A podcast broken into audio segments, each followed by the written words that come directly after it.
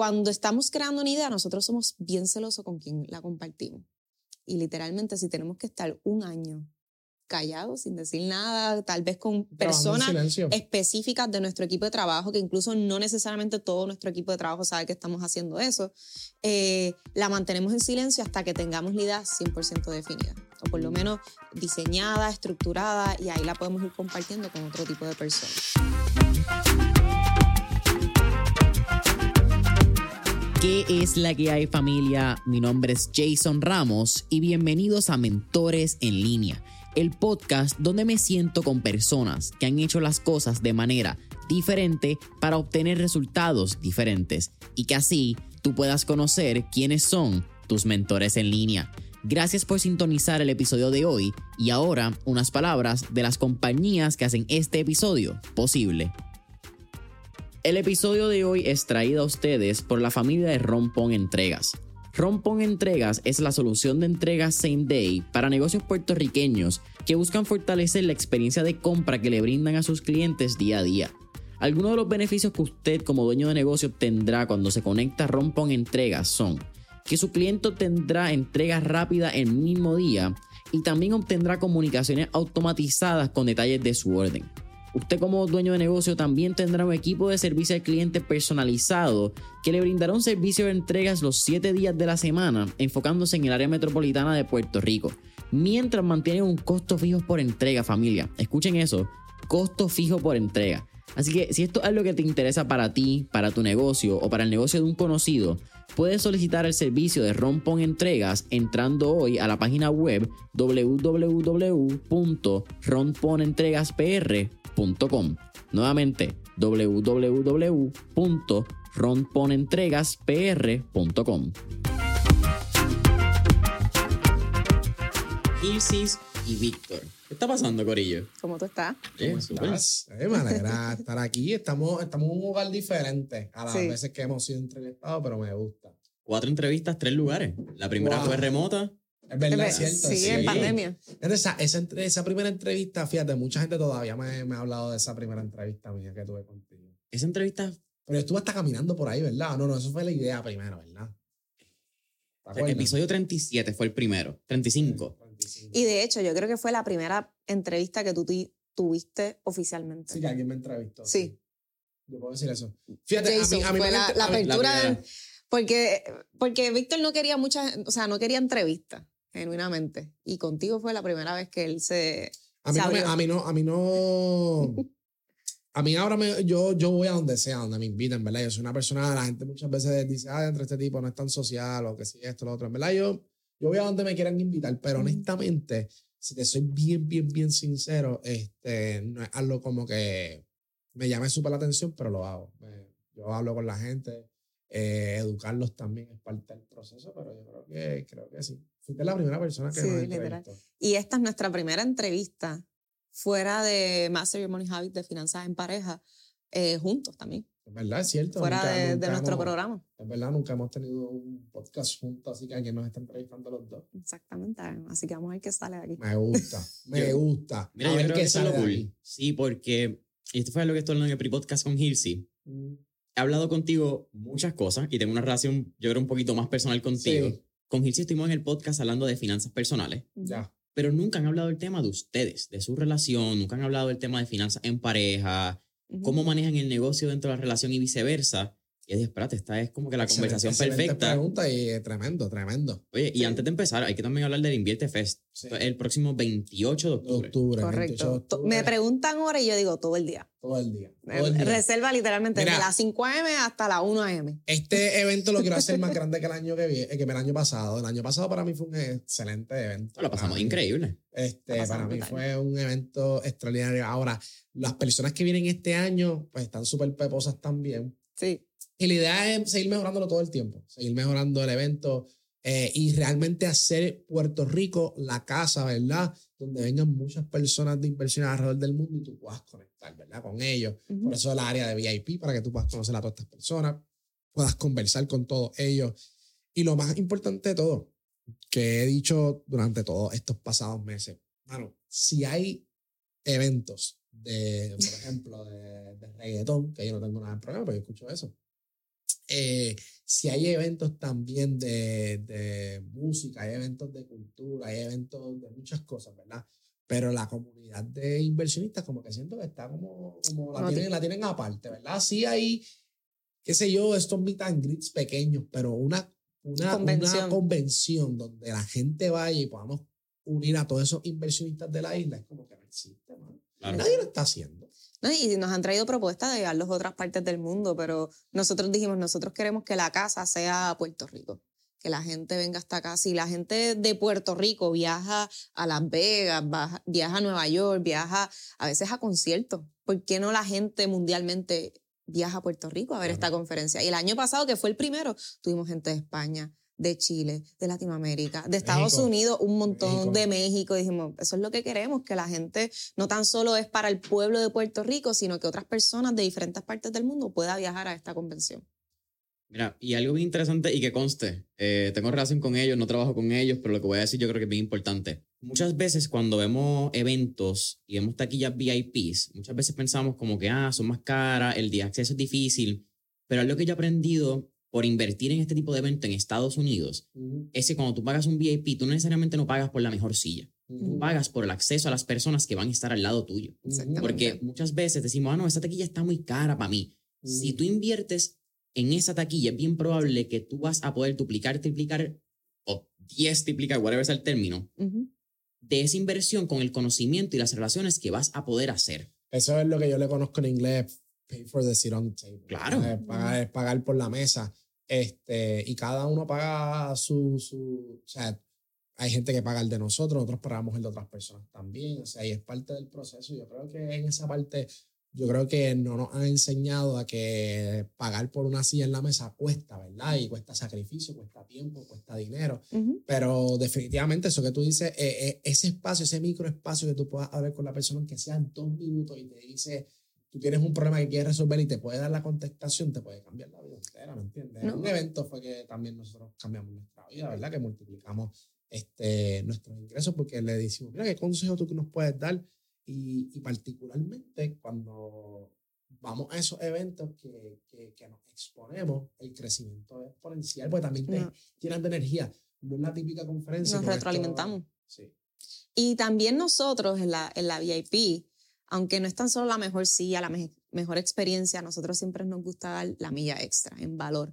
Eh, que si vamos a ponerle comida, que si vamos a ponerle after party, vamos a ponerle todo. Y cuando tú vienes a ver el costo de la taquilla, eh, todo lo que nosotros recolectamos en el evento es para cubrir gastos y nos vamos en negativo y a nosotros no nos sí, este, este, este, evento, este evento la gente me dice, ah, me puedes dar un descuento. Mira, te lo quisiera dar, pero honestamente este evento es para cubrirlo. Claro. O sea, el evento, y las taquillas están puestas a un precio que es lo más barato que nosotros podemos dártelo basado en los gastos del Oye, Y te voy a decir la verdad, en Estados Unidos este tipo, o sea, tú traes, tú traes a los, los speakers, los speakers no hacen esto gratis, ¿me entiendes? O sea, no necesariamente ellos, no te están ofreciendo, hay unos que sí, hay otros que no, pero, pero tú tienes que pagar por eso. Sí, en Estados Unidos empieza en mil dólares. El, eh, el venue, bregar aquí en Puerto Rico, los venues, los venues aquí son caros. Estamos diciendo que los venues aquí son más caros que las Vegas. Sí, sí, un venue te puede costar cuarenta y pico mil dólares, ¿entiendes? Arrancando el venue sin nada. Nosotros hemos comparado precios con la Sin, sin, eh, no, tienes, no tienes tarima, no tienes, no tienes micrófono. Exacto, y no los vas a meter ahí. Ahí tienes que. la tarima, ¿cuánto cuesta la tarima? o sea, que nosotros estamos con los mismos precios que Estados Unidos con taquillas mucho más baratas. O sea, que tenemos ahí una competencia. en verdad, el evento, y es algo que lo queremos dar por las personas, pero honestamente el evento el año pasado se fue negativo, este año por las mismas. Este, eh, es un evento literalmente para la comunidad. Yo creo que es un evento creado para eso. Entonces ¿Qué es lo que quería decir? En nuestra conferencia, no es una conferencia, cuando te vas a sentar, vas a estar ahí como medio tristón, como que durmiendo. Esto es una conferencia que hay fuego, eh, hay un festejo, porque es eso mismo, el Invierte Fest es, una, es un festival, es un festival una celebración, una celebración, eh, es de crecimiento. Y nosotros no queremos estar aburridos ahí casi durmiendo, nosotros queremos tener eh, esa energía porque eso es lo que nos ayuda, nos impulsa. Entonces, Mira, eh, en el Invierte para que sepas, ¿verdad? Este, el año mismo pasado, que para que tú veas de los eventos que uno sale, Eh, nosotros tenemos a, a, Salió María también, que ya trabaja con nosotros actualmente. O sea, nada más de exponerse a ciertas María por haber ido Por haber pagado la VIP, haber hablado conmigo, yo digo, esta muchacha trabajó en un Banco of America, me explicó todo, vi cómo la, la dinámica, me reuní con ella y dije, esta muchacha es buena. De invertir, salieron muchas relaciones con. Y, y eso es lo que hace un evento, conectar.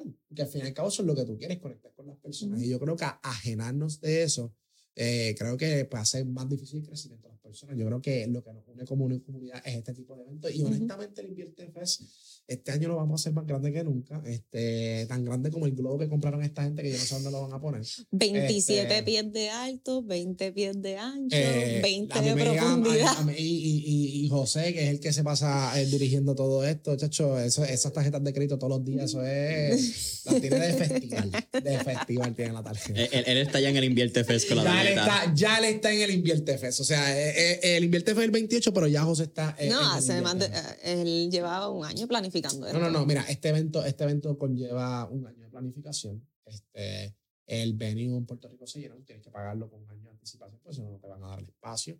Este, hay, hay, hay, muchos procesos involucrados, tienes que pagar bomberos, tienes que pagar seguridad, porque lo exige también el, el lugar, el seguro. seguro. O sea, hay muchos, hay muchos como, ¿verdad? Cosas que están involucradas y, y honestamente, como te digo, no es un evento para hacer eh, dinero, sino un evento para, para poder darle eso a la comunidad y por lo menos cubrir los, los, los gastos, ¿verdad? Este, pero, mano, excelente. Para mí el Invierte este año estoy súper pompeado por la... Yo he estado pasando por un proceso bien importante en mi vida. Y yo creo que, que puedo compartirlo en este proceso y por eso yo creo que el speech mío, lo que yo voy a dejar en Invierte este año va a ser mucho más poderoso que el del año pasado. Eso está difícil, eso es una vara bien alta que están poniendo. Sí, sí, sí, sí, sí. No, no, no, siempre, always. Este, y por, por, porque he pasado por diferentes experiencias. Yo estuve hablando contigo, este, por la, o por ahorita en la mañana que te dije, no, estoy dejando los azúcares, estoy tratando de mantener esto y en verdad lo estoy cogiendo bien. Yo no estoy vacilando ahí. Porque eh, me he considerado, ¿verdad? Que, que, que hay, ahora mismo en cierta etapa de mi vida hay cosas que me están pasando que son bastante curiosas que me estén pasando a esta etapa y considero que, que, para poder romper esa barrera tengo que cambiar algo dentro de mí, ¿verdad? Que, que tengo que o alejarme o crecer y yo digo, mano, estoy en este punto donde like, puedo crecer un 20, un 30, un 40, un 50X, pero hay algo que me está delimitando, ¿verdad? Y cuando me pongo a ver, dije, no, es que soy yo mismo el que me está. Entonces yo escribí un call otros días en Twitter que el primer capítulo de mi vida fue escapar. yo creo Infusion Investment, creo todas estas compañías escapando de cosas que me pasaron a mí de pequeño quería pues alejarme de eso, quería olvidar ese pasado, pero ahora me toca volver atrás, ¿verdad? Me, me toca ir de nuevo y aunque no quiera, me, de cierta manera otra, me, me, me, está empujando nuevamente hacia atrás. Sí, para poder crecer en los este, próximos cinco pisos, tienes que arreglar los pilares. ¿Y qué pasa? Ahora pues me ha tocado que, que, que, el segundo capítulo de mi vida, diría yo, es, es, es regresar para sanar y fortalecer el futuro. Y yo creo que de eso voy a basar lo que es la conferencia dentro de InvirteFES. Obviamente siempre hablo de las inversiones, cómo esto te ayuda a tu diario vivir. Pero yo creo que, que muchas veces tratamos de escapar tratando de crecer, pero tenemos que volver atrás para poder resolver unos issues que uno tenía desde, pequeño. Y yo creo que esa ha sido como que la, la, tarea más grande que yo he tenido y creo que en InverteFest vamos a poder lograr, vamos a poder lograr muchas cosas. En InverteFest siempre educamos a la gente, no es un evento motivacional necesariamente, porque es un evento donde queremos que la gente se lleve herramientas reales. Claro. No que esto sea un lugar donde haya mucha motivación y ya, ¿me entiendes? Sino que sea una motivación detrás de algo sólido. Que lleve conocimiento adecuado. Y justamente nosotros tuvimos una entrevista, o sea, la entrevista fue hace un año, ¿verdad? La tuya y la, sí, la mía. Un poquito antes de... Y estábamos ahí hablando de finanzas personales, de un curso. Yo no sé si lo logramos hablar en esa entrevista. Estábamos como que en proceso, como ya tú estabas empezando a tantear que era lo que te habían pedido. Pero y no sabía. justamente eh, lo estuvimos grabando ya en el mes de agosto. El estuve aquí en, el último día de, de tu grabación, cuando celebramos. Es verdad, el curso de finanzas personales se llama El arte de las finanzas. Eso ya va a salir prontamente. Seguro la gente que está en InverteFest va a tener ese, ese pedacito, esa porción de, de, de lanzamiento. Pero también ha sido un proceso bien bonito eh, que Víctor ha tenido su proceso de crecimiento y de emprender y seguir creciendo y también de mi parte me ha tocado también eh, conocerme, porque cuando tú vas a hacer un libro, estábamos hablando, cuando tú vas a hacer una empresa, cuando tú vas a hacer un libro, cuando tú vas a ser inversionista, cuando tú quieres hacer un proyecto, si tú no haces una introspección para tú poder crecer, eh, se hace bien difícil cumplir esos proyectos. Y estos proyectos nosotros nos los tomamos bien en serio. Y cuando yo hice mi curso, también me tocó mejorar muchas cosas dentro de mí, eh, mirar para adentro qué cosas yo puedo ofrecer, porque quiero que sea algo genuino, un crecimiento eh, importante, no tan solo para mi audiencia, sino que yo dé mi mejor versión. Y para yo poder dar mi mejor versión, tengo que trabajar conmigo misma. Y así mismo yo, yo lo veo con Víctor, que Víctor siempre, para seguir escalando y dar su mejor versión para otras personas, tiene que ser genuino, ese interior, ese crecimiento, esa evolución. Y nosotros constantemente creando empresas o, creando ideas de negocio, eh, aunque, aunque no queramos, nos enfocamos en nosotros primero, qué nosotros tenemos que mejorar para que ese producto, ese Invierte Fest, ese, eso que queremos lanzar salga la mejor versión. eh, mano, hablando de eso y, contribuyendo a lo que Izzy está diciendo, nosotros estamos haciendo nuestro proyecto más ambicioso ahora mismo. Considero que es un bebé que estamos que estoy creando con el equipo, ¿verdad? Para mí es el proyecto más ambicioso porque es un proyecto que va a crecer pues a niveles internacionales y va y, lo que estamos creando es algo bien bonito también. El legado que podemos dejar a través de ese proyecto nuevo va a ser increíble. Incluso ya estamos, ya estamos en negociaciones con varias personas que tenemos ya firmadas para, para, para, para lo que se viene y que vamos a estar lo más seguro anunciando en, el Invierte FS. O sea que el Invierte el evento, eh, nosotros decimos eh, el evento de Apple. Es nuestro como eh, es, como, es como nuestro, como Apple Keynote. Eso. Es como nuestro Apple Keynote. No, no en cuestión de que vamos a anunciar necesariamente eh, todo va a ser anunciando nuestros productos, pero sí, eh, definitivamente vamos a estar enseñando lo que se viene por ahí, ¿verdad? Qué cosas vienen para poder seguir impactando a la comunidad este, hispanohablante. Y, y, y, lo que se viene para mí es bien grande. O sea, el anuncio que nosotros vamos a tener ese día para mí va a ser increíble. Es un producto que llevamos ya trabajando ya varios meses, este, con una agencia, bueno, más de un año. Pero en la fase de desarrollo ya llevamos seis meses. Este, ya está, nosotros estamos terminando ahí la, la, la, la fase de beta, que estamos trabajando, development, todas estas cosas, pues estamos trabajando una, varias cositas que no voy a decir. Pero... Sí, porque nosotros somos fiel creyentes de que si tú tienes una idea, quédatela, desarrollala. No, la, no sé por qué en un comienzo nosotros compartíamos todas nuestras ideas, íbamos corriendo a todo el mundo, mira esta idea, ta, ta, ta, ta, y lamentándolo mucho, si tú lo compartes con la persona que no es adecuada, pueden ser que te diga, ah, pero ¿tú crees que eso sirva? Ah, pero, y aunque tú no quieras, aunque tú tengas la mejor autoestima o demás, que eso afecta que un familiar, un amigo te diga, ah, eso no va a funcionar, eso, y como quiera uno se tiene que lanzar, pero cuando estamos creando una idea, nosotros somos bien celosos con quien la compartimos.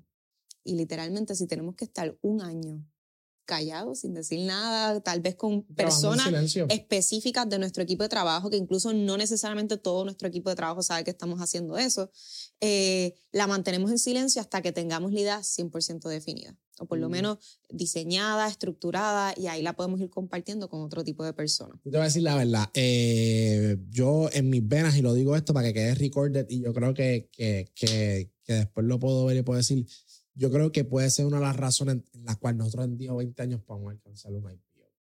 Te soy bien honesto. O sea, lo que estamos construyendo creo que va a ser gigante. Eso es una palabra bastante recurrente que ha estado, la has verbalizado varias veces eh, eh, en algunos momentos. Ese, es el sueño. Ese es el sueño porque creo que como, oye, para mí la, la cúspide, ¿verdad? En cierta manera u otra, es poder decir, mano, un puertorriqueño, aunque yo sé que ya existen cuatro compañías dentro de la bolsa de valores, nada más, pero todos son bancos, ¿verdad? Oye, fue salud, pero nada de tecnología. Yo creo que nada más poder llegar a ese punto este, va a significar mucho crecimiento tanto para la isla, porque nosotros no necesariamente queremos hacer nuestras oficinas 100% fuera de Puerto Rico, aunque sí vamos a tener sucursales en diferentes partes, pero Puerto Rico va a seguir siendo el, main hub. Y que nosotros podamos operar desde aquí, que nosotros podamos ser una compañía en crecimiento y que la gente también pueda invertir en, nuestras ideas y en lo que nosotros queremos crear. Eh, sé que no es un proyecto ambicioso, pero al fin y al cabo, yo lo digo todo el tiempo porque eh, ya la mente lo tiene registrado. Sí, poner la bandera. Ya la, ya, la, mente lo tiene registrado. Es como que, why you fight every single day, ¿verdad? Ay, si ya lo verbaliza 10 millones de personas, 10 millones de personas y nos vamos en IPO en 10 o 20 años. Y, y, incluso puede ser que antes también. O sea, estamos trabajando, estamos uniendo nuestras fuerzas Este, tenemos un equipo de, de un buffet de abogados que nos ayudan todas nuestras áreas de, de, del negocio para poder crecerlo.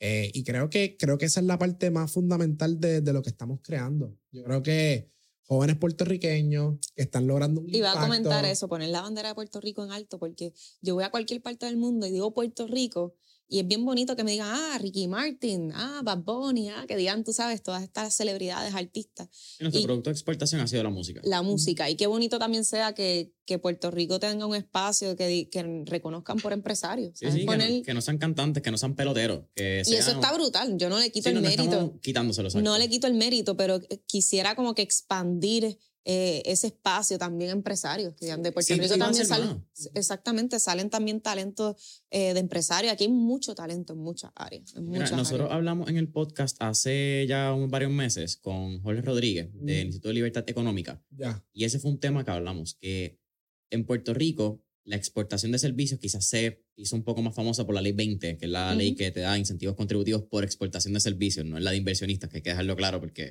gente dice 2022, que era la ley 60. Pero cuando tú vienes a ver las empresas que son públicas en Puerto Rico, realmente pues siguen dependiendo de un sistema monetario federal. Eh, siguen de todo termina siendo de un sistema federal que apalanca nuestro sistema bancario. Definitivo. No ha habido una compañía pública que sea pública por su valor esencial en los consumidores de su industria. Es correcto. Y eso me parece genial, porque es una métrica real que puede tener un cambio socioeconómico en Puerto Rico. Definitivamente, yo creo que también el gobierno tiene que poner de su parte, por lo menos, a estos tipos de empresas que, que pueden traer empleos, que pueden traer más dinero, porque al fin y al cabo, déjame decirte, todas las economías del mundo crecen a través de su exportación y Puerto Rico, su economía es muy local, muy pequeña para nosotros poder expandir nuestro GDP, ¿verdad? ¿Qué crees que hace este eso, Víctor? Y yo, y me que te interrumpa, pero es que tengo una conversación que si no te coge ese punto, se me va a ir. pero dime qué. ¿Qué tú crees que hace esa mentalidad pequeña del isleño? Porque lo que pasa hasta en muchos startups. Y tú y yo hemos sido bien críticos en otros episodios de esto. Sí, yo creo, yo creo que, yo creo que, número uno, la educación es bien importante y vital en el proceso de que no pensamos en, la, en, en esa parte de la globalización y de que sí se puede, ¿verdad? Este, mira, yo te digo, es una herramienta de, número uno, cosas que yo admiro y esto es, bueno, yo creo que es importante para mí. Yo me he fijado qué ha hecho las compañías americanas tan exitosas? ¿Por qué las compañías americanas tienen tanto éxito? Y son tres factores bien importantes. Logística, ¿verdad? Su logística ellos las tienen claras. Desde punto A, punto B, punto C. Tenemos nuestra segunda parte, que yo creo que es la parte fundamental, que es la estructura. Un negocio no. Aquí muchos negocios corren sin estructura. Este, y lo otro es que yo particularmente con Ilsi, nosotros pensamos long term. Aquí todos los, negocios, ¿verdad? Y te puedo decir, la mayoría de los negocios. O sea, estamos hablando de que tú haces dinero, te lo gastaste entero en ti, ¿entiendes? Yo, yo, yo, me, yo me cohibo de muchas cosas, o sea, a niveles bastante grandes, ¿me entiendes? O sea, de, de cohibirme bastante. ¿Por qué? Porque estoy pensando más en el, en el long term, ¿verdad? Eh, y creo que esa parte entre la logística, estructura y también en la educación de que tú puedes crear productos más allá, eh, también e, es, la manera en que nos, a nosotros nos educaron. Por ejemplo, yo ahora mismo estoy trabajando con, una, eh, con unos productos específicamente que requieren mucha inversión, ¿verdad? Pero ¿qué pasa?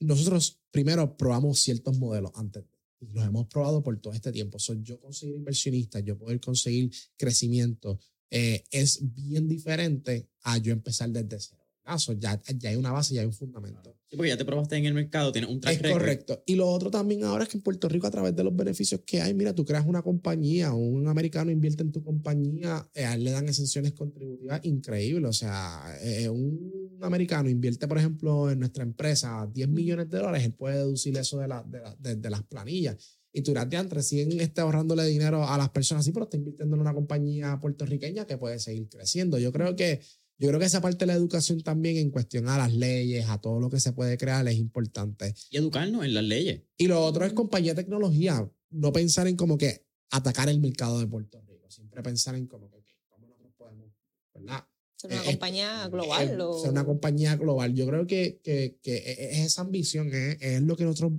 luchamos todos los días. Y, la, y las piezas claves, piezas claves, porque era la parte que, que, que es lo que quería terminar con ese, ese pensamiento ¿Qué hacen las compañías americanas? Lo que te dije, logística, estructura y tenemos la área educativa, ¿verdad? Este, y la parte más esencial es tu equipo, ¿verdad? Tu equipo de trabajo. Ok, Steve Jobs, vamos a poner este ejemplo. Y siempre lo digo porque es que es el ejemplo más, más, para mí Apple es la compañía, número uno es la compañía más grande del mundo. Y algo que nos puede decir es que si nosotros nos basamos en los resultados, ellos están haciendo las cosas como se supone. Así que, based on results, they are achieving, ¿verdad? Lo que ellos están logrando. Pero él hizo algo que pudo haber cambiado la compañía completamente y es que él dijo en su primer momento, dice, mira, nosotros somos ingenieros, nosotros somos, qué sé yo, tenemos a Steve Wozniak, nosotros no sabemos de, nosotros no sabemos cómo mercadear esto, nosotros no sabemos ni explicar cómo funciona esa computadora. ¿Cómo nosotros le explicamos a la gente? Y él dice, ah, pues vamos a conseguirnos al CEO de Pepsi, ¿no? Vamos a pelear al, marketing, al, marketing officer del CMO, ¿verdad? El Chief eh, Marketing Officer de, de Pepsi. Y uno de los inversionistas, el mismo codueño, cofundador, dice, pero es que, bro, ¿tú sabes cuánto eso nos va a costar? Eso nos va a costar más de 300 mil pesos. No, le dice, ah, no, yo no me importa, no me importa, vamos a conseguirlo. Y él logró incrementar casi un 200% las ventas de Apple en menos de 12 meses. O sea, desde, desde que entró esa persona en el equipo de mercadeo. Y yo he estado aplicando eso durante los pasados seis meses, diría yo.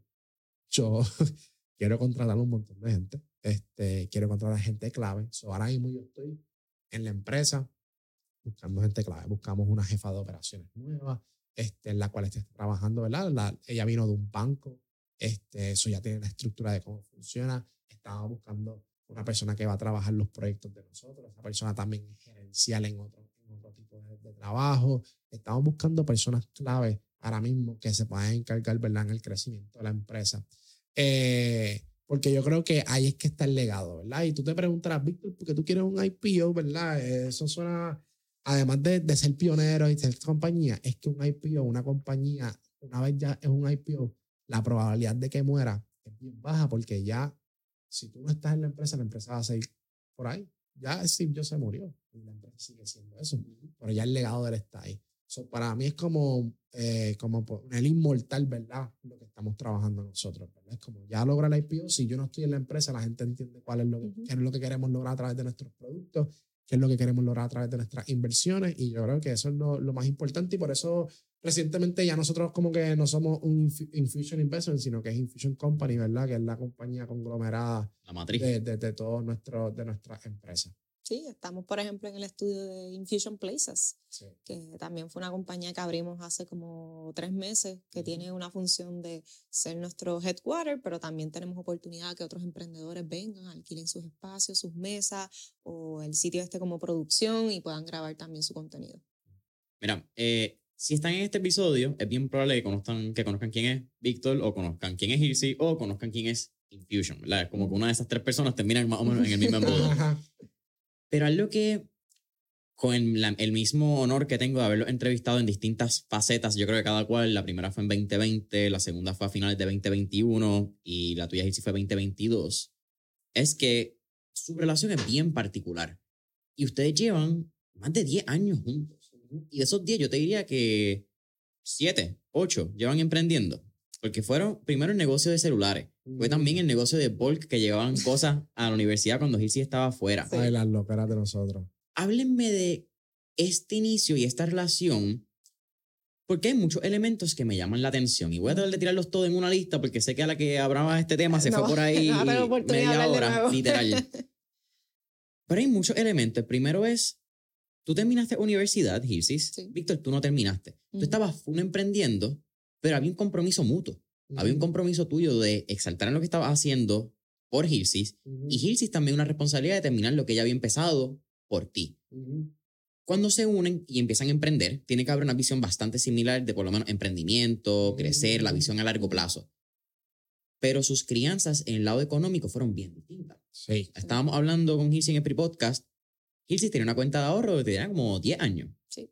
Víctor tenía una cuenta de inversiones que tenía como 12 años ahí, en esa edad, ya es una Y, ya una intersección muy complicada donde la vida de cada cual financieramente puede coger su propio ritmo por cómo les enseñaron a atacar el dinero. Háblenme de esa relación, cómo fue entender el, el, dinero en pareja, cómo fue esa primera vez que le hablaron ¿Cómo fue? Yo creo que hasta de, no, hasta de novio ya nosotros teníamos cuentas juntos. Era, era algo bien. Era, yo digo que la relación de nosotros ha sido bien loca, yo diría. Este, ¿Cómo fue esa primera vez que hablaron Mira, de Ha sido bien extraña nuestra relación en cuestión de, de, lo complicado que puede ser para el mundo explicarle, como que de antes. Hicimos varias cosas como. Tú sabes lo que me acabo de acordar. Eh, que nosotros abrimos una cuenta de ahorro nuestra y teníamos que como 19 años. Sí, abrimos y para qué no, no sé ni estupideces que hacíamos nosotros para el futuro, no sé. yo, me recuerdo que fue una cuenta de ahorro que nosotros abrimos y los dos depositábamos dinero y tenía como que llevamos como a los 5 mil o 10 mil dólares y después entramos en el mundo de las inversiones porque tú siempre has estado en el mundo de las inversiones, pero cuando estábamos en nuestra relación era algo que tú tenías como por tu lado que yo ni sabía tanto. A hacer, y ahí yo te regalo un libro, me acuerdo que de inversiones, también como que lo retomamos bien en serio y dijimos, ok, pues vamos a coger todos estos ahorros y vamos a ponerlo en inversiones y vamos a empezar a, los dos juntos manejándolo, obviamente. Yo no sé por qué. O sea, en cuestión de que ya nosotros estábamos pensando como equipo desde el principio. Yo creo que eso es lo que nos, nos, ayudó mucho, que siempre pensamos como, como teammates, ¿verdad? Yo creo que ahí ha sido el complemento mayor, ¿verdad? Eh, que es que, que, que pues yo reconozco lo, en lo que ella es súper buena, ¿verdad? Y yo no necesariamente jamás voy a ser bueno ahí, pero, para es su rol y lo respeto y, y, y, siempre cuando tengo la oportunidad yo le digo, ¿verdad? Eh, yo manejando dinero no necesariamente soy la mejor persona, yo sé lo que yo quiero lograr en mi vida. Eso yo lo tengo, pero más claro que, que cualquier persona en la faz de la tierra. Yo, sé para dónde voy, para dónde quiero ir, qué es lo que quiero hacer, cuándo lo tengo que hacer, dónde lo tengo que hacer. Este, soy altamente riesgoso. ¿Qué eh, significa la palabra riesgo para ti? Y para ti. Diversión. Diversión. una montaña rusa de emociones, de disfrutar la vida al máximo. Eso es lo que es riesgo para mí. No tenerle miedo a nada, que pase lo que tenga que pasar. Cuando de cierta manera mi cerebro estudió todos los outcomes. Yo soy bien analítico demasiado. Yo diría que soy una persona que pienso muchas cosas, eh, todo en mi cabeza. Yo te puedo decir que mi, mi cabeza, y veo a mi papá muchas veces y digo, diante, contra, eh, eh, yo tengo eso, pero nosotros tenemos un universo. Yo puedo estar hablando contigo, yo puedo tener siete canales ahora mismo prendidos donde está pasando un información y lo que yo estoy hablando es como ya pasó hace tres minutos. Este, no sé cómo explicarlo, honestamente, pero mi mente es bien curiosa, ¿verdad? Este, y yo creo que, creo que esa parte, eh, ¿verdad? Hay veces que y si hemos tenido nuestros confrontamientos, pues ella me dice como que, mira, hay que trabajar eso, ¿verdad? Hay que aterrizar ciertas cosas, ¿verdad? Porque no necesariamente todo el tiempo riesgo, riesgo es bueno, y lo cual lo he aprendido también. Pero para mí, para mí el riesgo simboliza diversión, porque el riesgo hace, para mí el riesgo es equivalente a miedo. Y el miedo muchas veces te tiene a las personas de experimentar el fulfillment más grande en su vida, ¿verdad? Este, y cuando hablamos de riesgo monetario, ese es el, ese es el menos claro. Porque el dinero, como mismo va, tú lo puedes traer de nuevo. Yo lo he visto un montón de veces. Yo le digo a sí, tranquila, mírate esto, tranquila, que esto lo, pam, pam, lo acomodamos. Y es, y es parte, yo creo que, de, de, ese pequeño proceso. Y, te voy a decir, tú sabes que, pero sabes que algo que yo voy a dar desde afuera, que no necesariamente tú lo has visto, es que a ti te gusta el arte de la improvisación. Ah, y por ejemplo, cuando tú te zumbas algo y no te sale bien, te encanta improvisar y que te, después te salga bien. Y, y, yo me he dado cuenta, o sea, yo le digo, este tipo, a veces te pasa con tus trades, se te vira el trade o en cosas personales en los negocios se nos vira completamente y parece que está todo ahora en nuestra contra. Y de repente el arte de improvisar y utilizar ese factor en contra tuyo y volverlo en algo explosivo, bueno para tu vida, eso es lo que a este hombre le, le gusta, la apasiona y... Los retos desde, el principio. Y ella no quería ser mi novia y yo dije, tranquilo, porque es que yo voy a encontrar, yo voy a encontrar cómo es la vuelta, ¿me entiendes? O sea, yo soy de las personas, yo soy de las personas que, que, que, mano, cuando me, me toca batallar, ¿verdad? Ahí es que mi cerebro abre 200 canales y dice, ok, perfecto, vamos. ¿Tú te sientes cómodo jugando entre la espada y la pared? Sí, me encanta. Me gusta el Y mover mis fichas ahí es donde más siento yo te diría que yo puedo ser como un Carlito Alcara. Él cuando está bien abajo, bien abajo, perdiendo un montón, yo no sé cómo ese tipo termina ganando los juegos. Y le gusta jugar bajo esa presión. A mí me encanta jugar bajo esa presión. ¿Crees que es saludable? lo he tenido dos o tres veces, bueno, lo he tenido miles de veces. Este, pero trabajar bajo, bajo esa presión no, no es que sea saludable, es que saca la, mejor, versión. La versión que. Porque no es una yo soy de las personas que yo no me pongo a llorar. Yo no voy a. Yo dije, Víctor, tú no te vas a poner a llorar si la resolución la tienes tú en tus manos. Yo just think. Keep thinking. Keep thinking. Y la solución, y de momento digo, ah, pues. Nos pasó, mira, con la, con la construcción. Te, te puedo decir que desde desde noviembre hasta junio han sido nuestros momentos más peak de estrés.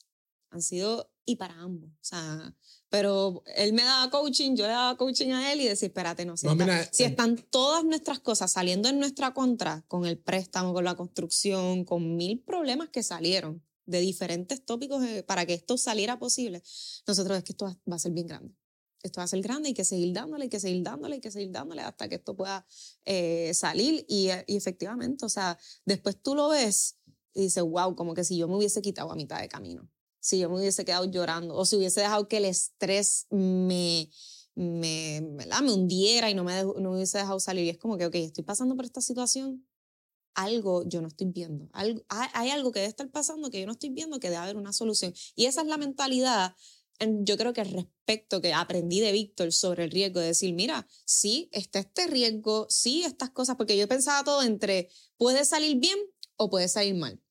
Esa era mi perspectiva porque yo, Víctor dice que es analítica, pero yo soy, la, yo soy una persona demasiado calculadora. Y como que puede ocurrir esto, esto, esto, esto, pero lo que no sabe... No, pero yo digo analítico en cuestión de yo ejecutar mis pasos próximos. Tú eres más... Eh, yo sí, yo estoy en el futuro. sí. Pero ¿qué ocurre? La realidad es que la debilidad de una persona calculadora es que sí podemos ver diferentes escenarios, pero lo que no podemos ver muchas cosas son cosas que, que, que ocurren cuando realmente te lanzas, cuando, cuando estás improvisando en el momento, como que sí, puede salir este problema, pero lo que no sabes es que cuando salga ese problema, como nosotros somos personas de, de acción, de seguro se te va a ocurrir una solución. Si eres una persona que te gusta ejecutar y eres creativo y eres, eh, quieres ver el proyecto realizado. Y eso lo, me lo pude llevar a la mesa y decir, ok, ¿verdad? Pueden estar todos estos escenarios, pero si ocurre algo mal, vamos a salir de eso. Lo vamos a poder enfrentar, lo vamos a poder sobrellevar y le vamos a buscar una solución. y esa es la mentalidad que me ha ayudado a lanzarme al riesgo con Víctor, porque al principio me costó. Yo soy una persona... yo soy... Hubo muchas discusiones. Yo soy eh, una persona mucho menos riesgosa que Víctor. Eh, que ha aprendido muchísimo de él y él ha aprendido mucho de mí en la parte de administración, de hacer estos espacios por si pasa algo, pues estoy preparado para lo peor o cómo preparo para lo mejor, etc.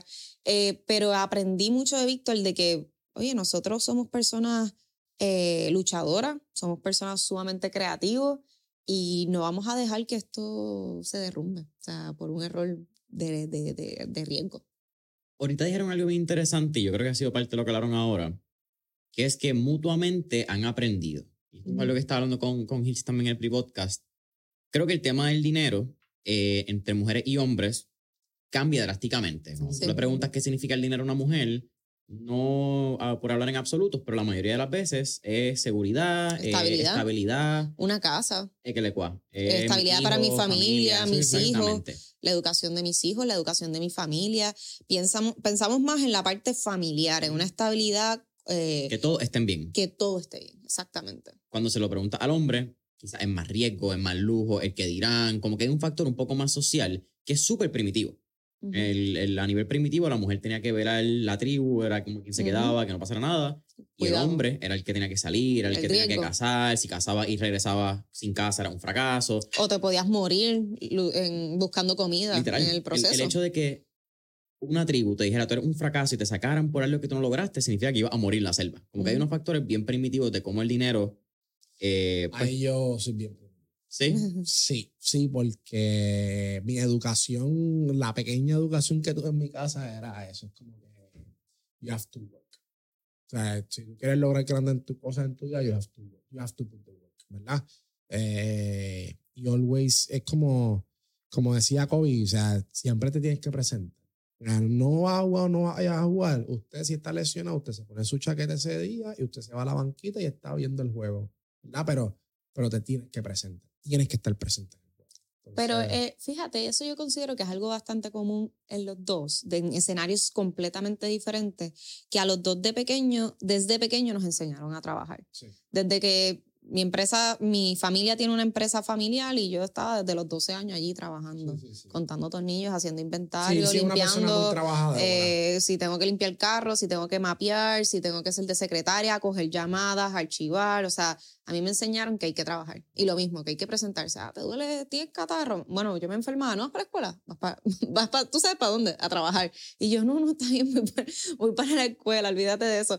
Pero desde pequeña tuve también un fundamento bien fuerte en lo que es eh, el trabajar, el sacrificio. Y Víctor igual, a Víctor desde que yo lo conozco, él trabaja. Se, consigue, se conseguía su dinero, se compraba sus cosas, fue bien independiente desde pequeño porque tu familia también te enseñó a ser trabajador desde pequeño. yo creo que es algo bastante común en los dos, que aunque fueron escenarios completamente diferentes, desde que tenemos 12, 13 años, tenemos la conciencia de lo que es el trabajo. Y estar trabajando, y por eso aquí a veces los dos podemos estar 60 horas, 70 horas y estamos cómodos los dos porque nos gusta lo que hacemos y estamos eh, eh, conscientes. cuando, cuando definen la libertad financiera como tú estás bebiendo una piña colada en la de esto, no, o sea, eh, o sea eso no existe. Ok, pero vamos a hablar aquí entonces un tema, porque aquí está el tema, lo que es, lo que Ramit Sethi dice de que el, tu vida de rico, your rich life. Ah, your rich life. Your rich life. Y entonces ustedes tuvieron un elemento muy interesante que es un viaje que ustedes hacen juntos en Europa. Ah, de varios meses. Ese, sí, ese siempre es, el... es el viaje que siempre hablan. Pero hay algo de ese viaje que a mí me llama mucho la atención y es que ese viaje los ayudó a diseñar su vida de rico. Literal. ¿Cómo fue eso? Y para los que no conozcan quizá el término de vida de rico, ¿cómo ustedes lo definirían? Diseñas tus propios términos de cómo tú te visualizas en el futuro, que no necesariamente es mirando hacia afuera, sino mirando hacia adentro de qué cosas tú quieres, quieres que se vea tu estilo de vida. Yo creo que es el legado, mano. Yo creo que, yo creo que em, la vida de rico de, ¿verdad? Cuando, cuando la planificamos, era poder impactar, poder, este, poder, poder, yo, yo te digo la verdad, siempre para mí, yo siempre he sido bien partidario de, de, dejar un impacto y al fin y al cabo, pues disfrutarme la vida en el proceso, porque la vida hay que disfrutársela, ¿verdad? Este, pero, pero yo creo que lo que estamos viviendo hoy puede ser parte de lo que nosotros soñamos y escribimos muchas veces en libretas, en los viajes, muchas veces si le aparece una libreta nueva que escribimos hace dos, tres años atrás. Yo la guardo todas. Esas libretas así, yo la guardo todas. Y vemos y hemos completado el 90 de esa libreta, el 99% de esa libreta, o sea que... O cosas que ya no queríamos, no queremos.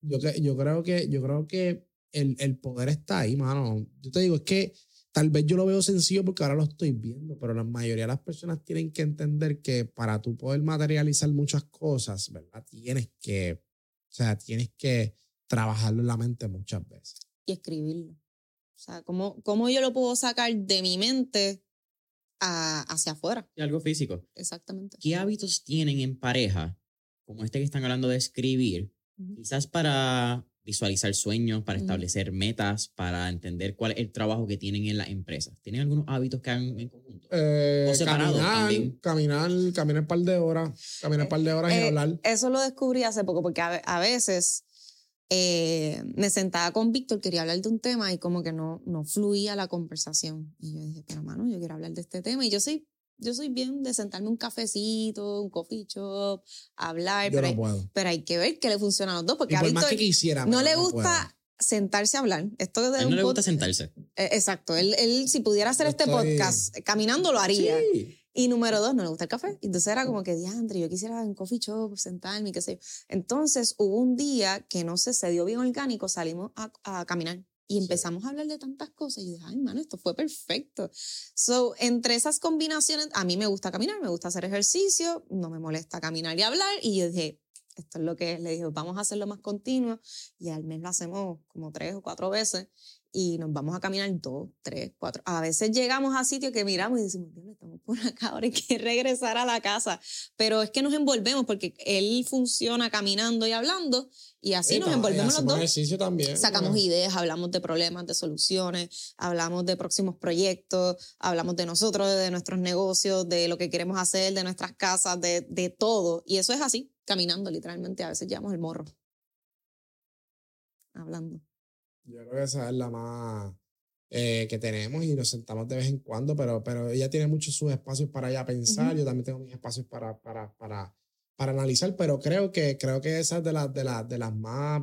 Que la, que nos ha funcionado últimamente. Y también de vez en cuando, pues esto no se puede hacer todos los días, eh, así que yo no sé si cuenta como hábito, pero sí lo llevamos haciendo por muchos años, es cada cuatro o cinco meses nos vamos de viaje y nos damos un espacio para, no trabajar, mm, eh, mm. no trabajar en cosas diarias, porque cuando tú estás en una oficina, pues tú estás trabajando como que cosas más daily. sí. apagando fuego. Eh, y este espacio nos sirve para desconectar de la oficina, conectar con nuestro interior, conectar entre nosotros dos, y es bien poderoso porque de ahí salen las mejores ideas. Literalmente, si yo te puedo hablar de todas nuestras ideas, las mejores ideas, viajando. Infusion Investment, viajando. Viajando. Places, viajando. Estudio, parte desarrollando, viajando y de muchas cosas. Eh, y es ese espacio como que nos desconectamos completamente, conectamos con nosotros mismos y, y es algo súper poderoso. los viajes están ahí como que ya es parte de que no, nos tenemos que ir de viaje, no por un lujo, no porque quiero hacer este súper viaje, sino porque lo necesitamos y sabemos que salen muchas cosas poderosas de ahí. Yo creo que viajar es una de las mejores herramientas que uno tiene, no solamente de inspiración, yo creo que también de volver a reconectar. Sí. Porque cuando uno está mucha muchos días, muchas horas, muchos meses en el meneo constante de tu vida. Sí, no, tienes, que, tienes, que, tienes que, tienes, tienes, tienes que, hay veces que la gente dice, ah, como que no voy a dar para atrás ni para un impulso. Hay veces que hay que dar dos o, tres pasos, dos o tres pasitos para atrás para poder coger el verdadero impulso. O sea, yo creo que, yo creo que ahí está la clave, ¿verdad? Que estos refranes que nos han enseñado toda la vida, que nosotros pensamos que son, no necesariamente son los reales, ¿verdad? Porque la, la mente muchas veces al trabajar con tanto estrés no puede producir cosas mejores, mejores ideas. Por eso te dije, yo estoy bajando el azúcar y eso, el azúcar es una de las más que provoca este estrés, ¿verdad? Y el estrés no es necesariamente algo bueno eh, para tu vida. Y creo que, que igual cuando tú produces tus mejores ideas es cuando menos en estrés estás, ¿verdad? Yo, a mí el estrés me gusta en cuestión de que cuando estoy en el. En el en la adrenalina. no es el estrés, es la adrenalina. Pues son como. Es como diferente, se podría decir. Sí, Lo que pasa es que la adrenalina yo creo que se puede confundir con estrés con la incertidumbre. Hay muchas veces que el estrés llega por la incertidumbre, como que estaré aguantando lo suficiente, estaré poniendo más en mi plato de lo que pueda comer, como que todo lo que tengo al frente lo podré lograr. ahí yo creo que entra la adrenalina, porque tú sabes y tú eres, tú, tú, reconoces que tú eres capaz de lograr las cosas. Lo que no reconoces es ah, el delivery, quizás, como cómo se va a llevar a cabo. Porque no conoces los pasos que vas a tener que dar. Quizás vas a meter la pata, quizás vas a tener que ir para atrás, para adelante. Pero eso también es lo que te pone en el modo para tú poder operar, de cierta manera, para lograr las cosas. Sí, es como hasta qué punto eso se convierte en estrés. Cómo tú puedes controlarlo genuinamente. Entonces, ya cuando vemos que se está saliendo de nuestras manos, ahí cogemos una pausa. está, Espérate, ¿en qué momento esto está llegando a otro nivel? Pues yo creo que es necesario tener esos, eh, a nosotros nos gusta tener esos espacios de estar relajados y nos incomodamos nosotros mismos porque nos hemos dado cuenta que dice, mano, la gente muchas veces espera situaciones de la vida que los incomoden para crecer. Mm. Pero ¿qué tal si tú te incomodas tú mismo o tú misma? Y porque no tienes que esperar el momento y tú mismo creas tu momento. Exactamente. Tú crea tu propio momento incómodo. Es verdad que hay veces que nos llegan, por ejemplo, la pandemia fue un momento incómodo para todo el mundo, todas las empresas, a nivel individual, gente perdió sus trabajos y esos momentos incómodos mucha gente emprendió. Mucha gente creció, hay gente que se autodescubrió, que nunca había tenido espacio para pensar muchas cosas. Yo, para mí, hablo con muchas personas y la pandemia fue muy poderosa. Pero una, una, toma de decisión. Exactamente. Que, era si el mundo te ponía en la situación incómoda y tú obviabas, o si reconocías que el mundo te estaba dando una oportunidad en la situación incómoda. Y nosotros hace como dos años dijimos, bueno, estamos muy cómodos. Nos dijimos como que estamos, llevamos un par de tiempo tranquilitos, nos ha ido súper bien, pero estamos en nuestra situación cómodos. ¿Cómo nosotros nos podemos incomodar? Y empezamos a hacer idea, bueno, nos podemos incomodar haciendo este invento. Sí, pero no nos desviamos porque tampoco queremos buscar algo que nos desvíe, cómo va alineado a nuestras metas. Y literalmente nosotros cada cierto tiempo que nos sentimos bien cómodos, decimos, ¿cómo nos podemos incomodar? Porque eh, esa incomodidad es crecimiento para tu vida. Si tú estás cómodo, básicamente te sientes como que lineal. Mm. Y eso se va a quedar ahí por un buen tiempo y estás cómodo, estás en una área de confort, en una área donde eh, te sientes chévere, pero esa adrenalina de crecer de vez en cuando se necesita. Algo que hemos hablado mucho es cómo el negocio entra en su relación, pero cómo también separan el negocio de su relación y los roles, porque eso fue lo que hablamos ahorita y nos quedamos como que a mitad. Ambos reconocen el potencial y las capacidades que tienen cada uno. Y eso también es un proceso de autorreconocimiento, de identificar la cosa en la que uno no es bueno, o quizás no es que no sea uno bueno, pero hay alguien mejor, que eso es parte de lo que han hecho también aquí en Delegar, en uh Places, en Efficient Companies, como estaba hablando. ¿Cómo separan eso? Porque llega un punto, imagino que es como que, baby, deja eso afuera, ya como que son las 8, ya vamos a dormir, vamos a descansar, regresamos mañana y seguimos apagando fuego. ¿O eso es algo que todavía batallan con por el constante ajetreo del día a día? Podría decirse que es algo que todavía se podría de vez en cuando mezclar, pero yo por lo menos estaba hablando con Víctor y le digo, mira, yo voy a poner esta regla, pero por favor, si yo soy la primera que la rompo, ayúdame a volver. Sí, como que yo le dije. Sí, sí, la rompe mucho.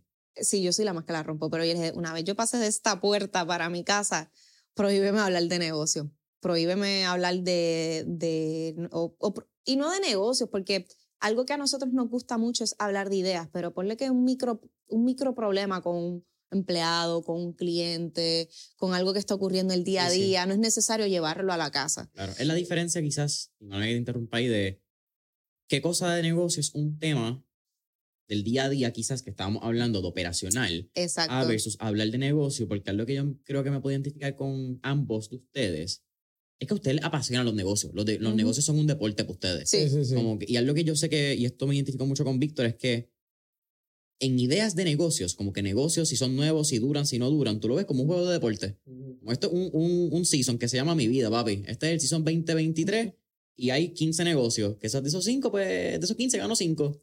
Empato 5, pierdo quizás 10 y empato 5. Pero es algo constante, algo que ustedes se divierten. Entonces, creo que, porque me pasa a mí, se me hace bien difícil a veces identificar qué es operacional a versus que es algo de negocio donde ambos podemos crecer en una conversación de una cena. Exactamente, que, que por ejemplo uno de los temas que yo me estaba dando cuenta que debatíamos demasiado eran problemas estúpidos. Y a veces terminábamos como que peleando de, ah, no, esto se, debe hacer así, se debe hacer, no, whatever. Y a, a, la, a la hora, la verdad, es un problema tonto. O sea, no es un problema de, de, de, gran importancia que yo debería estar hablando en momentos de espacios personales.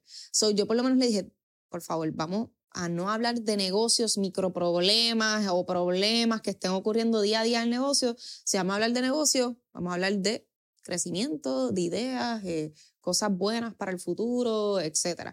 Y así, por lo menos a mí es la más que me cuesta, tengo que admitirlo, pero lo he tratado de yo misma decirlo, mira, esta es la regla y por favor, si yo no la cumplo, también como que recuérdame lo que, que voy por donde no va. ¿Por qué se te hace más difícil a ti? Como eres la que lo rompe.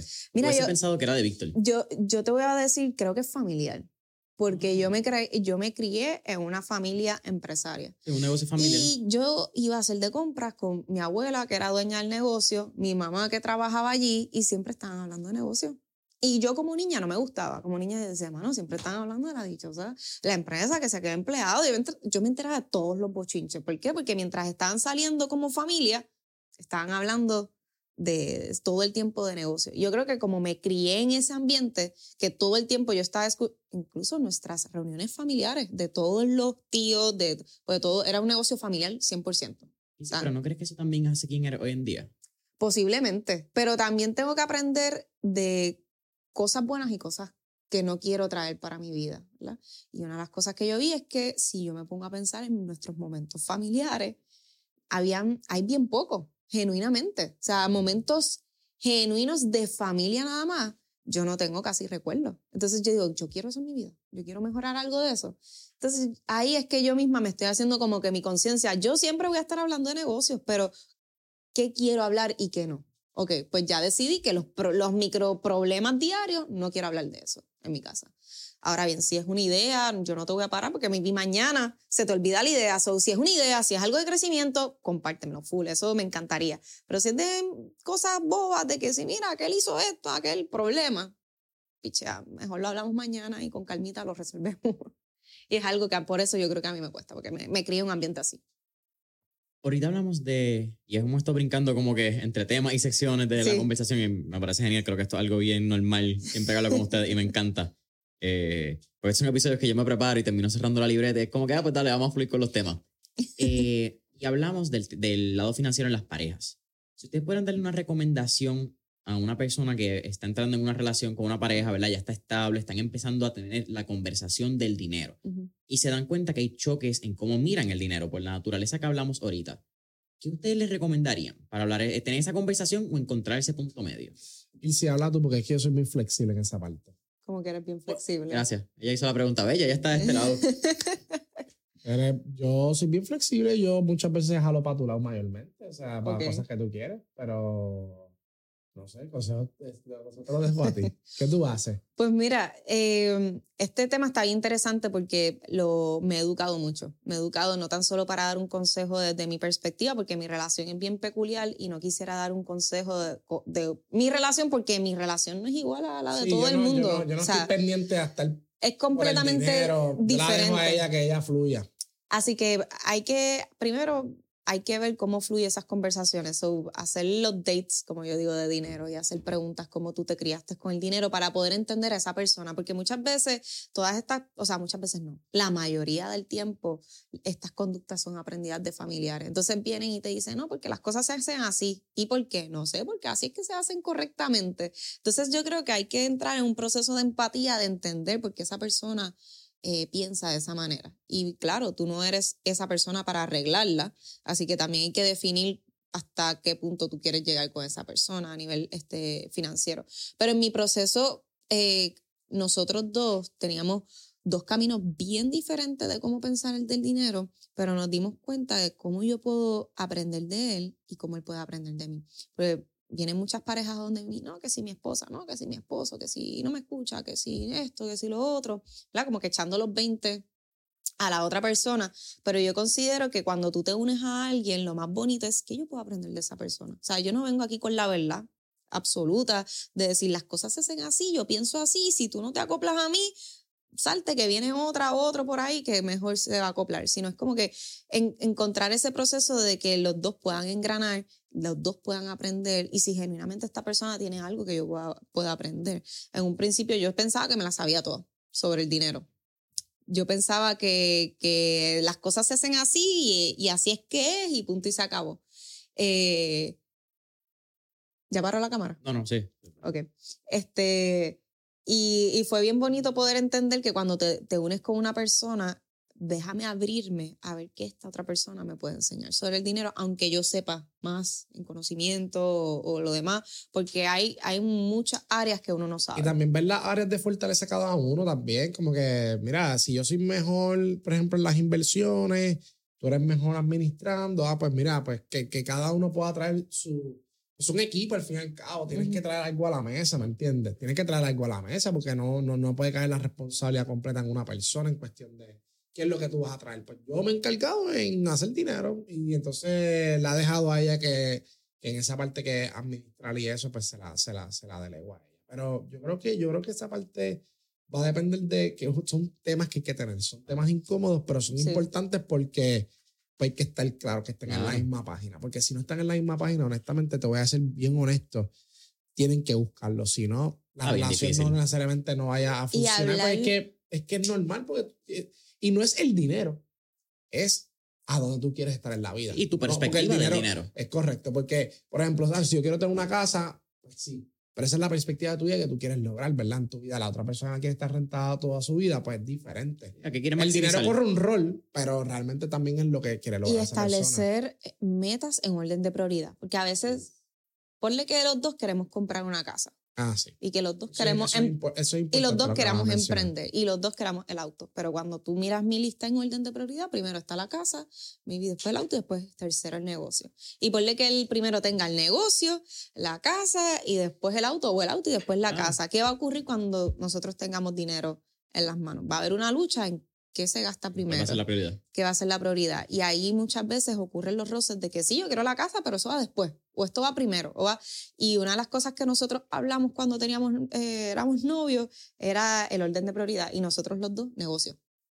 En orden de prioridad, ¿Por qué? Ah, porque sí, yo quiero una casa, yo quiero un auto, yo quiero viajar, pero estamos bien claros que el negocio va primero porque es lo que va a fondear todo lo demás. Y ahí estuvimos súper claros. Y desde el día uno, esa ha sido nuestra prioridad. ¿Cuál va a ser la prioridad de nosotros?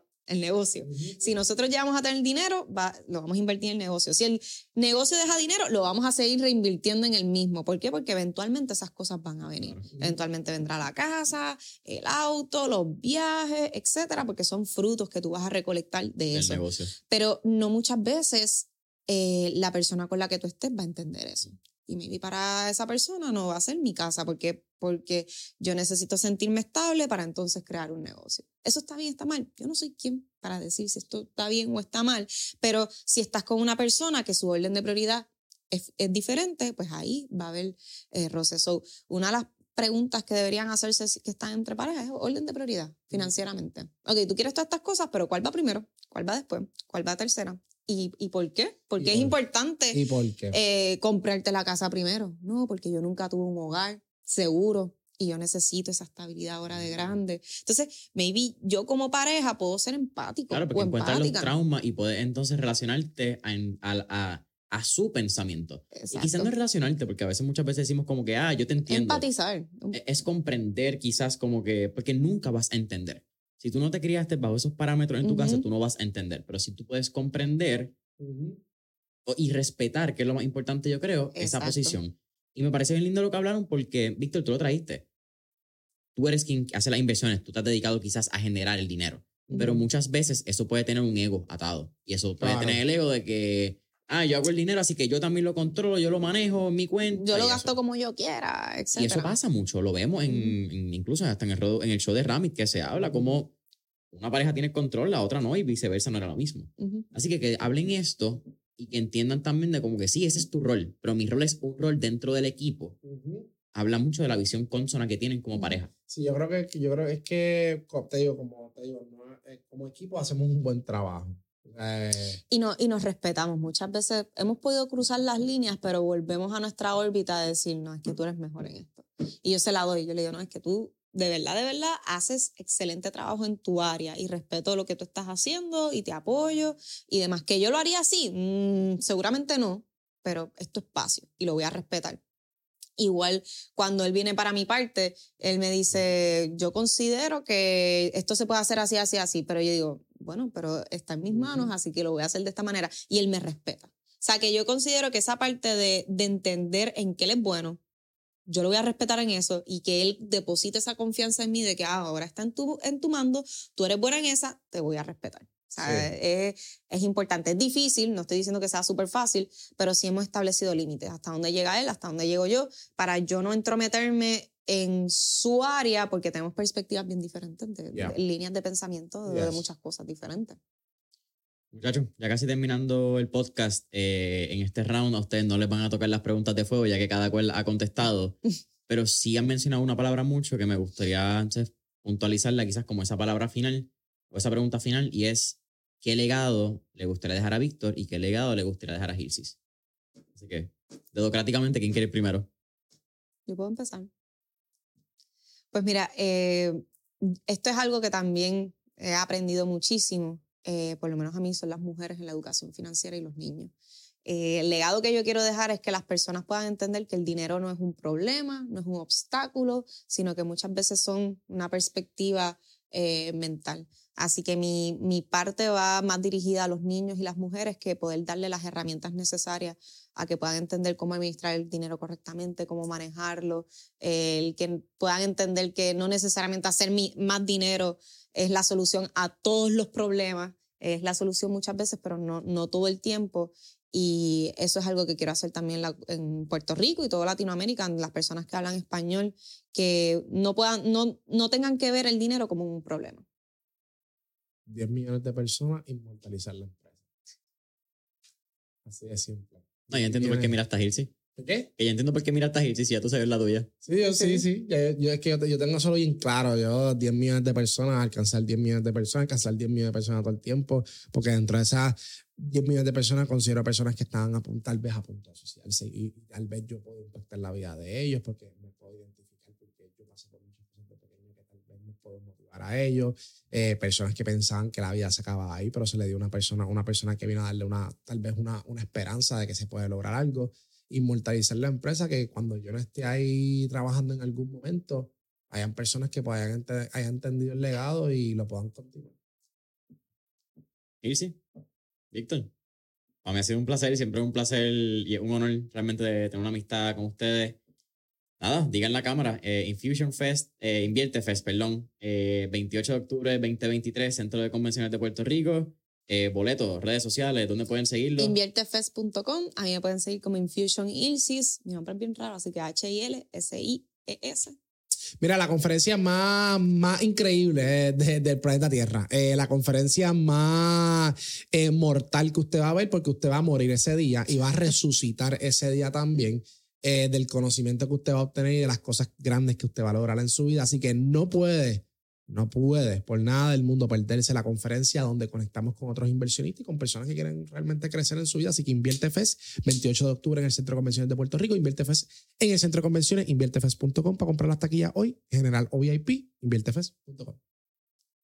Y sí, Víctor, gracias. Gracias a ti. Nos vemos, gracias.